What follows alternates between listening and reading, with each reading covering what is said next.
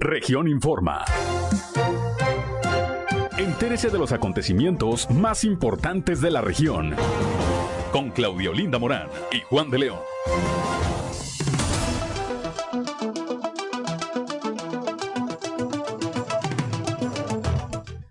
Buenos días, hoy es miércoles 20 de julio del 2022 y hoy se celebra a quienes llevan por nombre Elías. Estamos ya en región Informa y saludamos esta mañana a quienes nos escuchan a través de la 91.3 de FM en toda la región sureste del estado, en Saltillo, Ramos Arizpe, Arteaga, General Cepeda y Parras de la Fuente. Un saludo también a quienes nos siguen a través de las redes sociales por la página de Facebook Región 91.3 en Saltillo. Mi nombre es Claudio Linda Morán y a esta hora de la mañana, a las 8 con 5 minutos, la temperatura en Saltillo está en 22 grados, en General Cepeda 21, en Arteaga 22, en Derramadero 19 grados, Parras de la Fuente y Ramos Arispe, ambos municipios también con 22 grados, pero si usted quiere conocer a detalle el pronóstico del tiempo para la región sureste, vamos con nuestra compañera Angélica Acosta.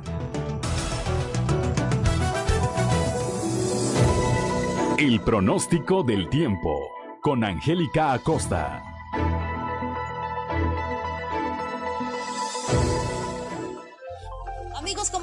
Ya es miércoles, mitad de semana, me da mucho gusto saludarte. Vámonos con los detalles del clima, ya estoy más que lista. Mi nombre es Angélica Costa. Para este miércoles en Saltillo se espera una máxima de 31 grados, mínima de 17. Durante el día de un cielo soleado pasaremos a parcialmente nubladito, se va a sentir muy cálido, va a estar agradable. Por la noche un cielo totalmente claro. 3% la posibilidad de precipitación ahí para Saltillo. Muy bien. Ramos Arispe, máxima de 35 grados, mínima de 19. Durante el día de un cielo soleado pasaremos a parcialmente nublado se va a sentir muy cálido. Por la noche un cielo totalmente claro, la posibilidad de precipitación 3% ahí para Ramos. Excelente en Arteaga, Coahuila, máxima de 33 grados, mínima de 18. Durante el día de un cielo soleado pasaremos a un cielo parcialmente nubladito, se va a sentir muy cálido y por la noche un cielo totalmente claro. La posibilidad de tener lluvia, la posibilidad de chubasco en Arteaga es de 2%. Muy baja, pero ahí está la probabilidad. Vámonos hasta General Cepeda, máxima de 33 grados, mínima de 19 durante el día. Igual, de un cielo soleado pasaremos a parcialmente nubladito, sin embargo se va a sentir muy cálido. Por la noche un cielo principalmente claro y bueno, la posibilidad de precipitación es de 2%. Excelente, nos vamos ahora a Parras de la Fuente. Saludo enorme a Parras de la Fuente, temperatura cálida como es costumbre, máxima de 35 grados, mínima de 21 durante el día. Un cielo totalmente despejado, va a ser muy cálido. Eh, vamos a tener eh, pues solecito, claro, por la noche un cielo principalmente claro y la posibilidad de precipitación se incrementa 40%. Amigos, ahí están los detalles del clima. Manténgase bien hidratado y que tenga usted un feliz miércoles.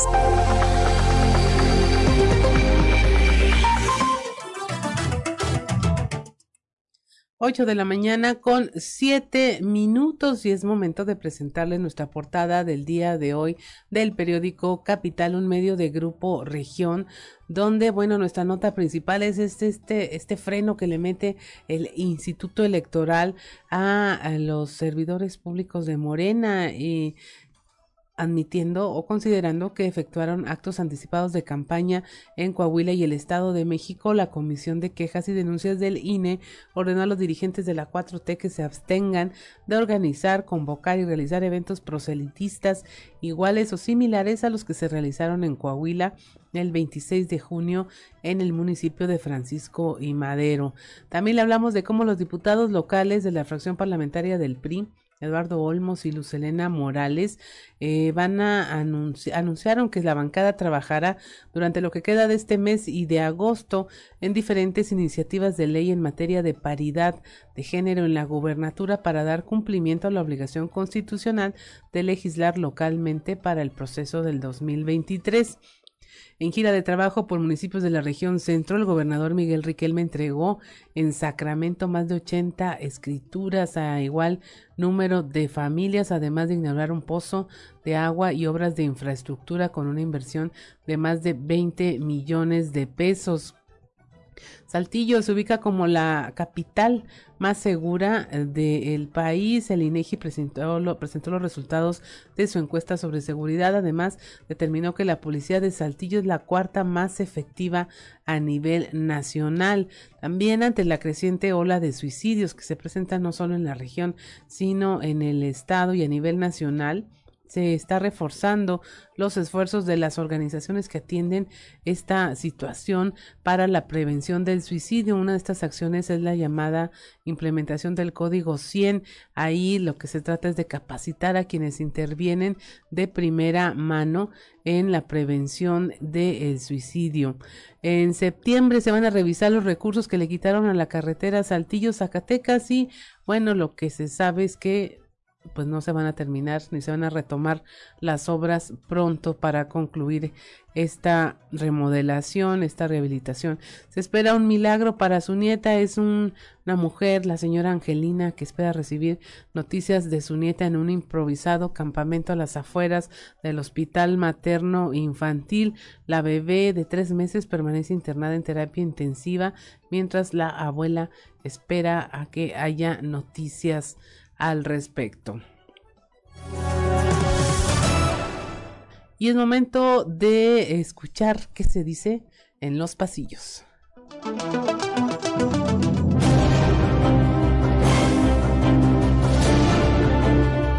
Y en el cartón de hoy Contagios al alza, que nos muestra Memo Anaya, quien está bailando y cantando muy animado. Quiero ser candidato, quiero ser candidato, quiero ser candidato. A lo que Maritel Maguajardo le responde, también me están dando unas ganas inexplicables de ser candidata.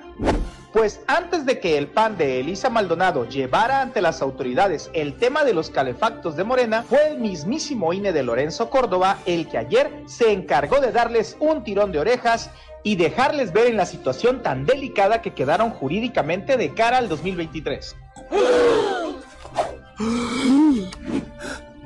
Habrá que ver ahora qué tanto caso le hacen algunos como Ricardo Mejía, Luis Fernando Salazar y Diego del Bosque al árbitro electoral, conociendo que no son tan dados a que les digan qué hacer, así como el rechazo que le tienen a la actual autoridad electoral. Se van a morir.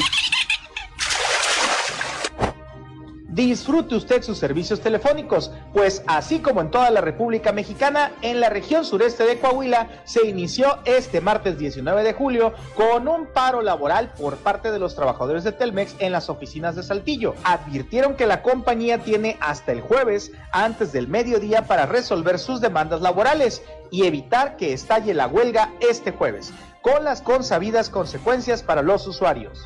¡Mátenme! ¡Mátenme!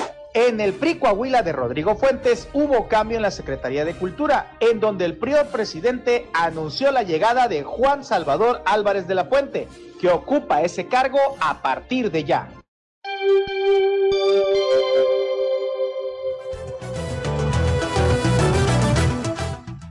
8 de la mañana con 12 minutos. Continuamos con la información. Al considerar que servidores públicos de Morena efectuaron actos anticipados de campaña en Coahuila y el Estado de México, la Comisión de Quejas y Denuncias del INE ordenó a las y los dirigentes de la 4T que se abstengan de organizar, convocar, realizar eventos proselitistas iguales o similares a los que se realizaron en Coahuila el 26 de junio en el municipio de Francisco y Madero.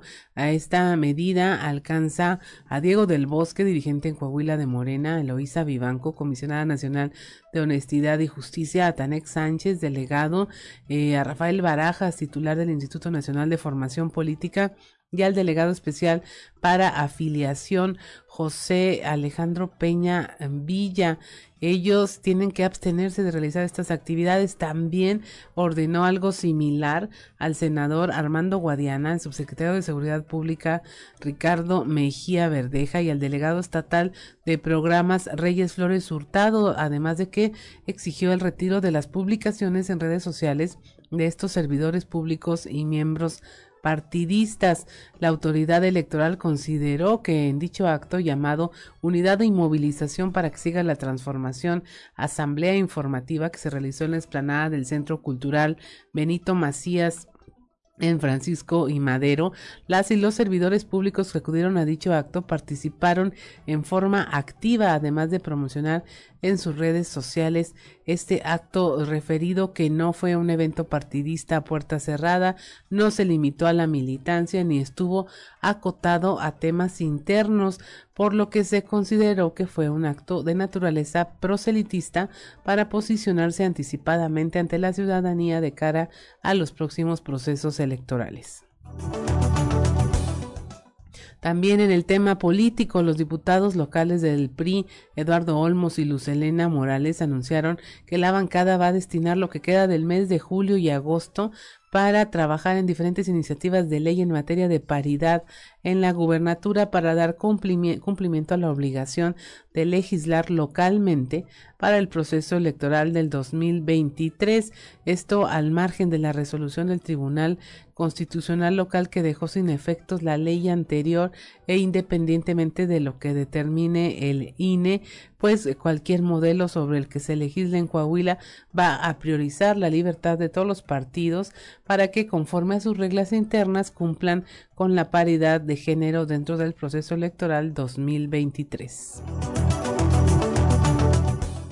8 de la mañana con 15 minutos, lo que le comentábamos, que tras confirmarse que de nueva cuenta la ampliación de la carretera Zacatecas tendrá que esperar porque los recursos se asignaron a otros programas del gobierno federal, el director de la Secretaría de Comunicaciones y Transportes en Coahuila, Juan Pablo Martín del Campo, dijo que pues, se va a reunir en septiembre con el titular de la SCT, Jorge Arganis Díaz Leal, para definir cuándo se retomarán las obras en este tramo y dijo sentirse triste y decepcionado porque no se va a poder concluir este proyecto en lo el tiempo que se había acordado, es decir, este 2022. Pues híjole, no, por el momento no, así que estamos tristes, ahora sí que yo ya me veía construyendo este aquí ya para terminar este pues este compromiso, la verdad que, que, teníamos, este y, bueno, pues yo creo que voy a hacer, bueno, no, no creo, vamos a hacer todo lo posible para ver si nos reasignan dinero en septiembre.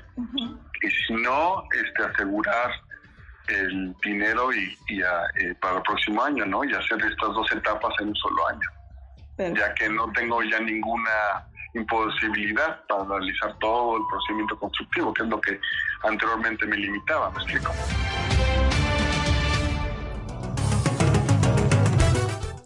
Ocho de la mañana con 17 minutos. Mire, a las afueras del Hospital Materno Infantil hay una especie de campamento improvisado donde está la señora Angelina. Ella tiene a su nieta de tres meses internada en el hospital materno infantil. Padece de un problema en su corazón. Eh, ha sufrido varias operaciones y ella está ayudando, uh, está solicitando ayuda de la población para subsistir porque pues está la intemperie, no hay un albergue donde puedan estar las familias de los niños que están siendo atendidos y de las mujeres que están siendo atendidas ahí y tenemos esta historia con nuestra compañera Leslie Delgado.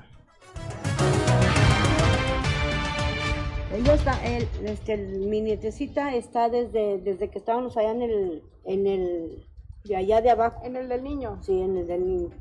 Ella desde que nació, nació con una malformación en su estómago, en sus tripitas. Y la operaron. La operaron a ella y salió bien de la operación. Entonces ahí duró 21 días y no la entregaron. Pero en ningún, en ningún momento nos dijeron que la niña tenía este su corazoncito malo. Entonces ya no la llevamos para la casa y en la casa duró yo creo como, pues no, menos de un mes. Y ya no la volvimos a traer nos lo volvimos a llevar allá al hospital del niño y luego de allí ya pues ya nos vinimos para acá. para acá.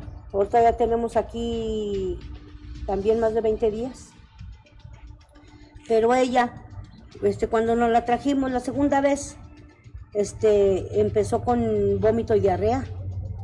Entonces allá en el hospital de allá, este, la, la devolvían a mi hija. La devolvían y la devolvían y no, no tiene nada y no tiene nada y no tiene nada hasta que ya este, la niña se puso muy grave.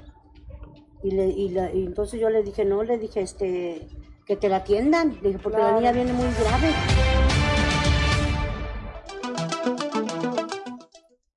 Son las 8 de la mañana con 19 minutos. Ante la creciente ola de suicidios que se han presentado en la región y en el estado, se están haciendo esfuerzos por parte de las autoridades para atender de manera emergente y dar auxilio a las personas que han atentado contra su vida.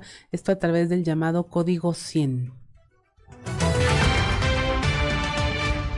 Se está trabajando a nivel nacional eh, el suicidio de una manera pues ya más coordinada y más especial a través de un bueno de, de una implementación que se llama eh, código 100 en este código 100 pues ya se capacita a todas las instituciones que puedan dar auxilio de manera emergente al tema del, suicidio no este alguien que ya haya realizado pues un intento y que llega a la clínica nuevamente este, primero a veces se les pedía si estaba con alcoholizado o bajo bajo algún tema de, este, de drogas o demás, pues se les pedía que primero estuvieran limpios y luego se les atendía a la emergencia, ¿no? Así es. Y, a veces no se sabía qué hacer y los mandaban directamente al centro de salud mental y no se les atendía en el centro en el que pues llegaron directamente en el momento, ¿no?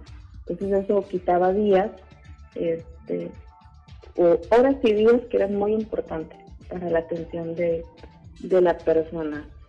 Ahora, ya con este con esta implementación del Código 100, se ha capacitado, se está capacitando todas las instituciones que se involucran con el tema del suicidio. Entonces, y lo están haciendo de manera gratuita.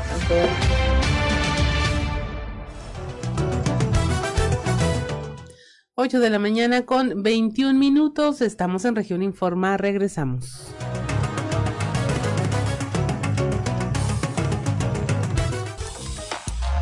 Región de Impacto.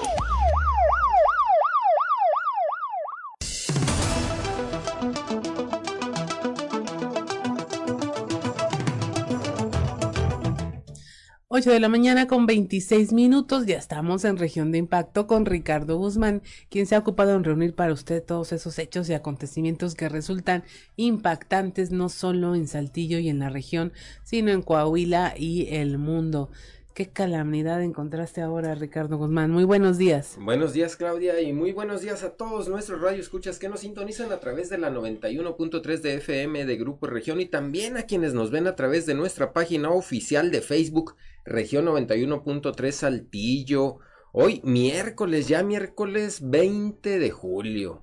20 de julio, miércoles, ya mitad de semana. La temperatura muy agradable en la región sureste. 22 grados en Saltillo, General Cepeda 21, Arteaga 21, Derramadero 19, Parras de la Fuente 22 y Ramos Arispe 22 grados centígrados. Muy, pero muy agradable esta mañanita aquí en la región sureste y pues vámonos ya directamente a los temas de más impacto ocurridos hasta el momento en la región sureste el estado y el mundo. Y mire, si nos está escuchando, puede ver nuestra transmisión, les recomiendo, porque vamos a pasar unas imágenes de lo que ocurrió ahí en la feria, en la feria Saltillo, cuando se quedaron ahí parados los vagones del ratón loco, cuando se alocó este ratón loco. Y a causa de esta situación, pues da la casualidad que ya clausuraron a cinco juegos ahí en la feria. Quedaron clausurados y pues todo a raíz de esta falla que que tuvo este ratón loco luego de que el pasado lunes quedaron ahí atorados en uno de los juegos de la Feria Saltillo algunas personas tras una falla mecánica.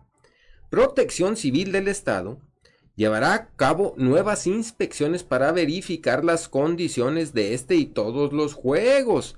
Francisco Martínez Ábalos, titular de la dependencia, informó que previo a su instalación se realizó una revisión que entonces no requirió de supervisión del fue de suspensión del juego. Eh, eh, esto porque, pues, imagínese, eh, este juego del Crazy Mouse, pues sufrió esa falla.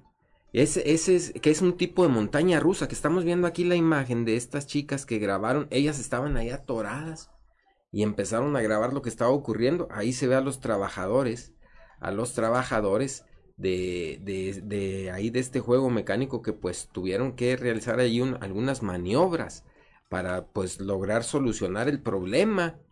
Y después de este recorrido, pues ahí acudió elementos de protección civil y procedieron a clausurar este juego mecánico junto a otros cuatro que quedaron pues suspendidos hasta que se haga una revisión por parte de los proveedores de los juegos, aunque señalan que pues a raíz de esto que sucedió todos los lunes van a hacer una revisión ahí en, en todos los juegos para que no vuelva a ocurrir esto que pasó ahí en la feria, se clausuraron porque se vieron algunas fallas y detalles, además de que recibieron algunas quejas de los usuarios por el mal funcionamiento con el único objetivo de evitar accidentes se clausuró el ratón loco, las sillas voladoras, la montaña rusa, la rueda de la fortuna y el Bust Buster. Así es que, pues bueno, ahí van a estar estos hasta que no funcionen en perfecto eh, estado, pues van a ser reabiertos al público, pero por lo pronto, pues están ahí suspendidos. Y aquí estamos viendo, como le comento, unas imágenes que grabaron unas chicas que se quedaron atoradas ahí en el ratón loco y están ahí arriba en, uno de los carritos. Y pues la, cadena se descarriló, por eso pues tuvieron que parar el juego antes de que ocurriera una tragedia. Y ellas pues empezaron a grabar ahí desde, donde estaban ahí en las alturas y pues se oyen ahí, ahí preocupadas y dicen, ¿y ahora cómo vamos a bajar? No, pues ahí mientras los trabajadores estuvieron ahí realizando las maniobras para poder rescatarlas de este juego que se volvió literalmente loco cuando estaba funcionando. Pues ahí, para que tome sus precauciones cuando vaya a la feria, primero verifique que, espérese ahí que dé unas dos vueltecitas del juego, ya cuando vea que funciona bien, pues ahí anímese a subirse o a subir a sus hijos, ¿verdad? Porque en una de esas si se queda atorado como estas chicas que les ocurrió esto allá en la feria de Saltillo. De ahí en fuera, pues ahí otras quejas, hombre, de que están dando muy caro hay unos puestos de comida y que ofrecen cosas que ni vienen en la carta y que los precios que vienen en la carta no son los reales. Entonces, pues ahí ya depende de cada quien. Si usted se pone buzo, caperuso, igual y no le pican los ojos, pero pues si, si no se fija bien, pues ahí le van a venir bajando una buena feriecita. Ya son las 8 de la mañana con 31 minutos. Seguimos con más información, pero antes déjeme saludo al lugar Zapata Morales, que ya se reportó. Dice, buenos días para todos, saludos al personal de región. Saludos para Luar Zapata, que siempre está al pendiente. Sonia Ramírez y Fuentes, buenos días, buenos días para Sonia Ramírez. Angie, que nos está viendo también. Eh, papá o mamá, como le comento, siempre es, fan, fan destacado, aquí siempre está al pendiente. No sé si es mi papá o mi mamá, como siempre le digo, pues un saludo en general ahí a toda la colonia Topo Chico. Ya son las 8 de la mañana con 32 minutos y vamos a ver un video impactante si nos está escuchando, véanos en nuestra página región 91.3. Este video circuló ayer y decían que había ocurrido aquí en Los Lirios. Este video, pues, es realmente impactante, como le comento. Muestra cómo un oso devora a un becerro que todavía estaba ahí con vida. Es, es realmente impactante este video. Si, si lo quiere ver, mm, busque la página. Estamos viendo cómo este oso atacó a este becerro y el pobre becerro ahí anda ahí con pues todos los intestinos de fuera. Aquí estamos viendo la impactante imagen. Y aún tiene vida, o mueve la cabeza, abre los ojos. Pero pues es que esto es la naturaleza. Esto es lo que ocurre en la naturaleza. Este, pues, tremendo oso, se ve enorme este oso. Eh, eh, de, ahí atacó a este pobre becerro, pues, para alimentarse. Pero Cabe señalar que esto no ocurrió aquí en Los Lirios, como estaba circulando ayer en redes sociales, estaban ahí fake news de que este, este terrible acción había ocurrido aquí en, en la Sierra de Arteaga, precisamente ahí en Los Lirios. No, no, no, no, no ocurrió aquí, no se vaya con la finta. Los osos de aquí pues sí son eh, más o menos, no son de este tipo, esta es otra raza de oso, los osos de aquí son oso negro, este es un oso, déjenme le digo qué tipo de oso es eh, este osito, osote, es un oso andino, es un oso enorme que devoró este becerro, pero esta situación ocurrió en Huasca, Colombia, no ocurrió aquí en la Sierra de Arteaga, para que no se vaya con la finta. Tras conocer este video, la Corporación Autónoma Regional de Cundinamarca hizo un llamado a los moradores de la zona de allá de Huasca, Colombia, para que no atenten contra este tipo de osos como represalia por su condición de depredador. Según precisó la entidad en un comunicado, esta es una condición natural, pues explicó que el oso andino es una de las especies de mamíferos carnívoros más grandes que se encuentra en su jurisdicción. Recorre zonas de la montaña y páramo de manera preferencial buscando alimentarse de frutos, brotes y cogollos de plantas, huevos, miel y carroña que encuentran en su camino. No obstante, aclaró que en ocasiones pueden cazar a algunos mamíferos y consumirlos, como es este esta situación que estamos viendo aquí en donde este oso, pues lamentablemente este becerrito fue víctima del hambre que traía este oso feroz. Este sí es un oso feroz, como el del cuento de los tres cochinitos. Ya son las 8 de la mañana con 35 minutos. Seguimos con más información.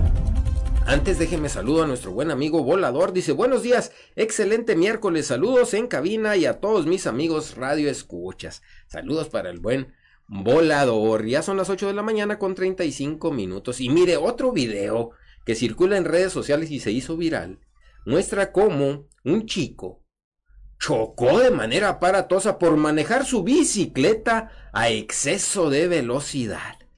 En redes sociales ha tomado notoriedad este accidente que protagonizó un joven en una bicicleta, pues se impactó de lleno contra una puerta después de casi atropellar a una mujer. Los hechos fueron captados por una cámara de seguridad y ocurrieron en una calle de Brasil donde un joven en bicicleta se aproximaba a toda velocidad desde una pendiente hasta lo que parece ser una casa, tal como se aprecia en este video que estamos viendo aquí en nuestra transmisión de Facebook. Una mujer que pasaba por ahí en ese momento se salvó por un pelito de rana de ser arrollada por el ciclista que al parecer había perdido el control de su vehículo de dos ruedas. Debido a que el joven no frenó a tiempo, terminó estrellándose contra una puerta, quedando filmado el momento por cámaras de seguridad desde diversos ángulos. En redes sociales, el accidente del joven se ha viralizado y ya lleva más de 4 millones de reproducciones. Y es que se dio un santo golpazo. Si usted no tiene la oportunidad de vernos ahorita durante el día, de un tiempo para que vea este video, como este chavo pues de plano, de plano no le metió freno y venía como que de una bajadita.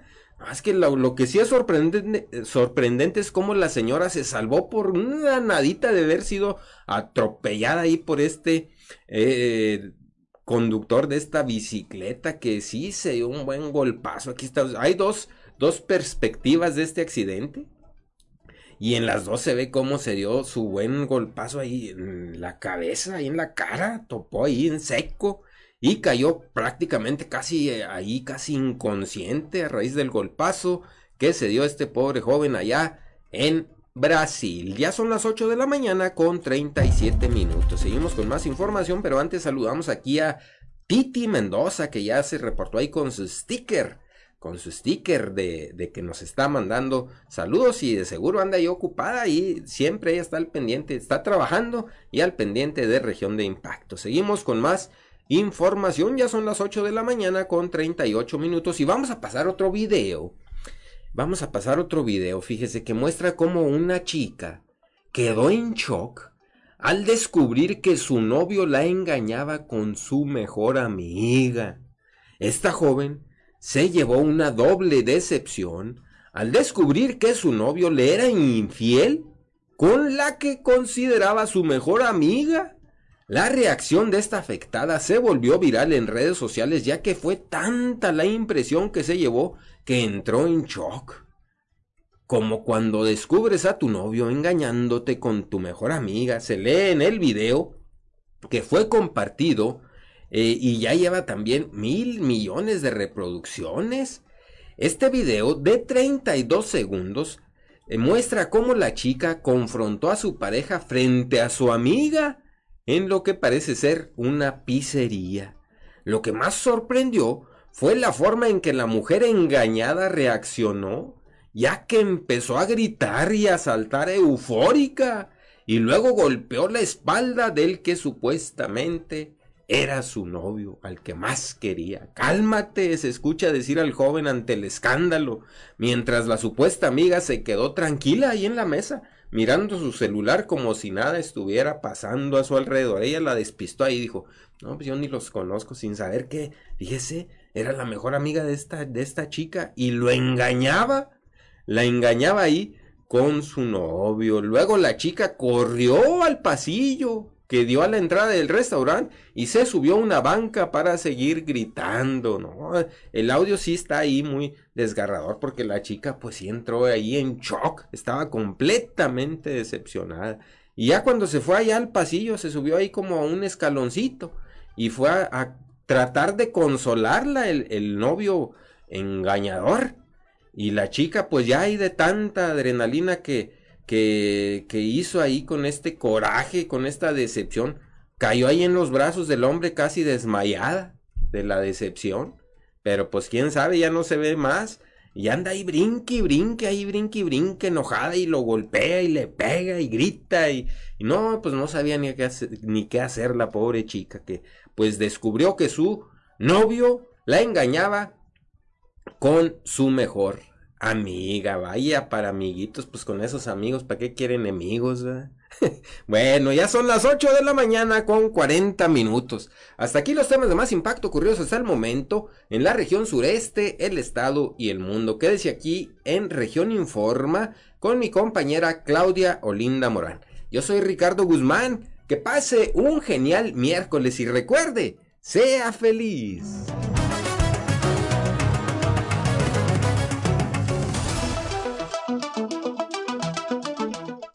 8 de la mañana con 46 minutos. Continuamos con la información de las ciudades capitales del país. Saltillo se colocó como la más segura, de acuerdo con los resultados de la encuesta nacional de seguridad pública urbana que dio a conocer el Instituto Nacional de Estadística y Geografía. Además, la Policía Municipal de Saltillo se posicionó en el cuarto lugar entre las corporaciones en su tipo más efectivas a nivel nacional, según la misma encuesta. Según este estudio, el 70% de los encuestados considera a Saltillo como una ciudad segura. De manera general, las cinco ciudades más seguras del país, de acuerdo con el INEGI, son San Pedro Garza García en Nuevo León, la alcaldía Benito Juárez, Tampico, Tamaulipas, Piedras Negras y Saltillo, Coahuila, y Saltillo es la única capital que permanece en este ranking. La Fiesta Internacional de las Artes, Saltillo 445, une a todos los sectores. Esto lo dijo el alcalde José María Fraustro Siller después de asistir a obras teatrales presentadas por internas e internos de los centros penitenciarios de la ciudad. Durante sus primeros días llegó al centro de internamiento especializado en adolescentes eh, varonil, esta Feria Internacional de las Artes, así como al centro penitenciario femenil en ambas instituciones. Se conformaron compañías de teatro y las obras fueron presentados, eh, presentadas ahí. Quienes participan han encontrado en este taller de dramaturgia una forma de desarrollar su talento y habilidades. Los felicitó el alcalde Chema Fraustro. 8.47 de la mañana. De las 400 vacantes que se tienen disponibles en la Jornada Nacional de Reclutamiento y Contratación de Médicas y Médicos Especialistas, únicamente se han ocupado 90 plazas. Ante esto, el delegado del IMSS en Coahuila, Leopoldo Santillán, reconoció la falta de médicos especialistas, por lo que se plantean hacer un sondeo para ver entre la comunidad médica, pues cuáles son las razones por las que no se postulan a este tipo de bolsas de trabajo.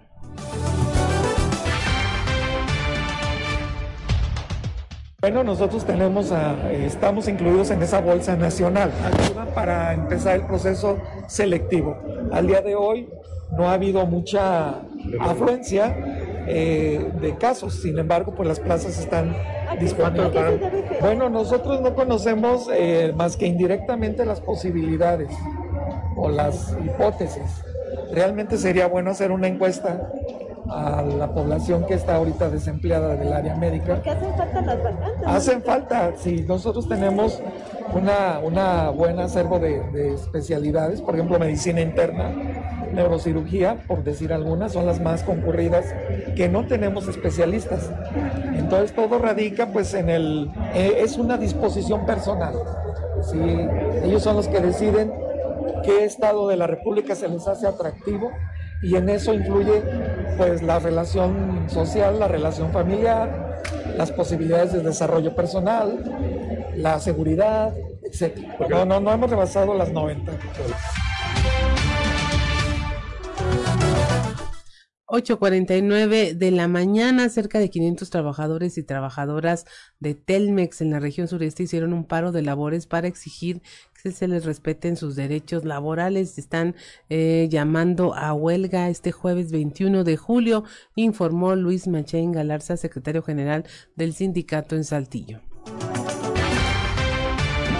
que queremos que respeten nuestros derechos laborales, que se respete la jubilación para el personal de nuevo ingreso y que nos den las vacantes que tanto necesitamos, que son 2.000 aproximadamente a nivel nacional. Sin embargo, están muchas más pendientes que no se han negociado y que la empresa no ha querido entregarnos en ya tres, casi tres años que tenemos en pie de lucha acerca de estas 12 emplazamientos a huelga, vacantes y violaciones. ¿Para cuándo? La huelga está programada para el jueves 21 de julio. Esperamos que la empresa el día de hoy con estas acciones a nivel nacional podamos dialogar y podamos entender o llegar a un acuerdo para no, no llegar al estallamiento a huelga a las 12 del día del jueves 21 de julio. Hoy es un paro nacional, es una falta colectiva, empezó desde el día de ayer a las 23 horas y culmina el día de hoy a las 23 horas. ¿Aproximadamente cuántas personas de esta región? A nivel nacional somos 60 mil trabajadores, los cuales se le convocó activos y jubilados a hacer este tipo de eh, paros laborales. Ahorita actualmente aquí en la localidad somos 500 trabajadores que se les convocó el día de hoy para estar aquí al frente de las instalaciones, donde la gente vea cuál es el motivo de nuestra lucha y por qué estamos llevando a cabo estas acciones.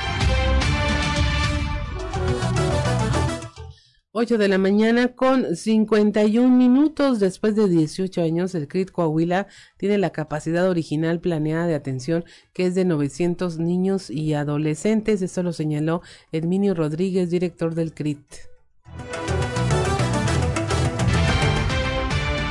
Nuestra capacidad de atención. Bueno, eso es parte ya de la historia. Gracias a, a nuestras campañas de ven, conoce y decide, ven al CRIT y métete hasta la cocina. Hoy es muy diferente la situación. Hoy el nivel de confianza supera el 80% y eso nos está permitiendo regresar pues, a, a, lo que nos gusta hacer, ¿no? que es atender a la mayor cantidad de niñas y niños. Entonces, de 2016 a 2021, pues nuestra capacidad andaba en 600, 650 niños. Atendíamos más, pero la capacidad instalada fija. Y hoy por hoy, eh, nuestra capacidad instalada es de 900, bueno, más de 900 niños. Entonces estamos regresando un poco a, a la capacidad original planeada hace 18 años. ¿Dices, pero cuánta gente tienen? Ahorita, poca, poca, ahorita poca porque en los últimos meses han ingresado aproximadamente 350, 400 niñas y niños. Ajá. ¿Y la población, las que tienen normalmente de qué eh, ciudades o estados son de la República? El, el 80% son de Coahuila. Hay una presencia importante, aproximadamente 100, 120 niños de Nuevo León. Y luego tenemos pues niños del sur de Tamaulipas, bueno, del norte de Tamaulipas más bien, del norte de Zacatecas, Concha del Oro, por ejemplo.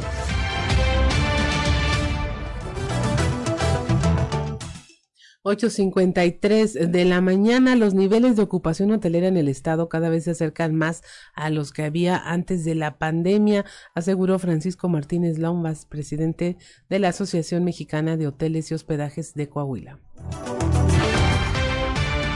la tarifa bien porque quiere decir que vamos bien. Coahuila va bien en turismo, estamos ahorita aproximadamente en un 60% eh, y, vaya que está en, incrementándose.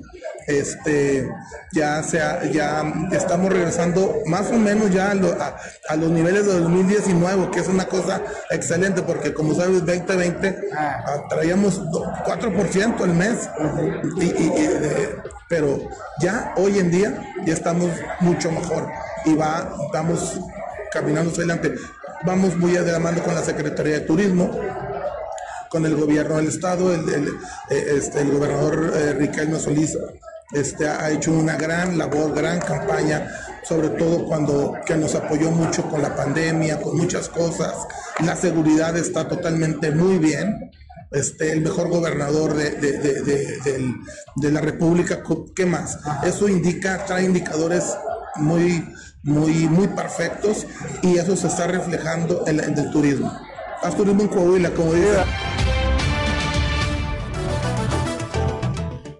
8 de la mañana con 54 minutos. Le damos las gracias por habernos acompañado en este espacio informativo. A nombre de Ricardo López en los controles, Social Reyes, Cristian Rodríguez, a cargo de la transmisión en redes sociales, de Ricardo Guzmán, nuestro productor y del titular de este espacio informativo, Juan de León. Le damos las gracias por habernos acompañado y le invitamos a que siga manteniéndose informado en el resto de nuestros espacios a lo largo del día. Mi nombre es Claudia Olinda Morán y esto fue región informa.